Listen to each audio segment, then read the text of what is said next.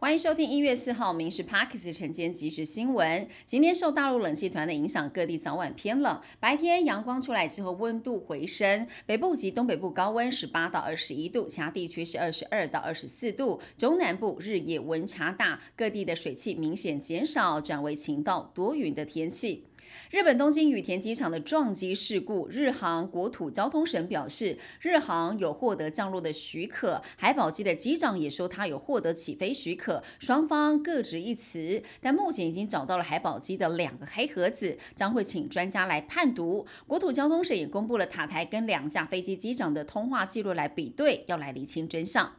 总统跟立委选举在十三号进行投票，在全国检警调等单位的查缉之下，到现在查获了一千两百二十二件的选举赌盘，其中百分之七十八是诈骗。法务部指出，现在已经修法加重选举赌盘的刑责，赌客不再罚钱了事，最重是可以处六个月的徒刑。因新冠疫情持续的升温，还有春节出入境的人潮，卫福部及关署提前在国门来备战，在桃园国际机场定点定时提供 COVID-19 家用快筛试剂，有需要的旅客可以在出入境时自由来领取。台铁公司化元年改革第一步，先向制服来下手，其中全台只有四位特等站长的制服最受瞩目。新设计参考日本新干线铁道，台铁舍弃了以往常用的深蓝色系，首度采用了浅灰色，双排扣跟镶金边，都是突破传统框架，但是民众评价两极化。以二零五零年的近零碳排，全台公车二零三零年全面电动化，领牌上路的电动公车数目前已经有六百多辆，但是充电站不足。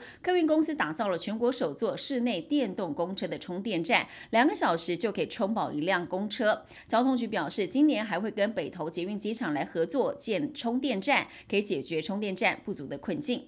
千万大奖的幸运儿是你吗？国立阳交大新竹光复校区的超商，在去年九月开出了特别奖一千万元的发票，消费者只花二十六元就中了大奖，但一月五号就是领奖期限了，幸运儿都没有领奖，不止超商，连全校学生都在找这位幸运得主。你今天收到长辈图了吗？它是许多长辈开启一天的方式。不少年轻人觉得困扰，但是有助长辈排解孤独。董事基金会表示，不少研究证实了孤独、缺乏社会支持会增加罹患忧郁症的风险，而且列出了经常性的社交清单。收到长辈图问候的时候，代表有人每天注意你、关注你。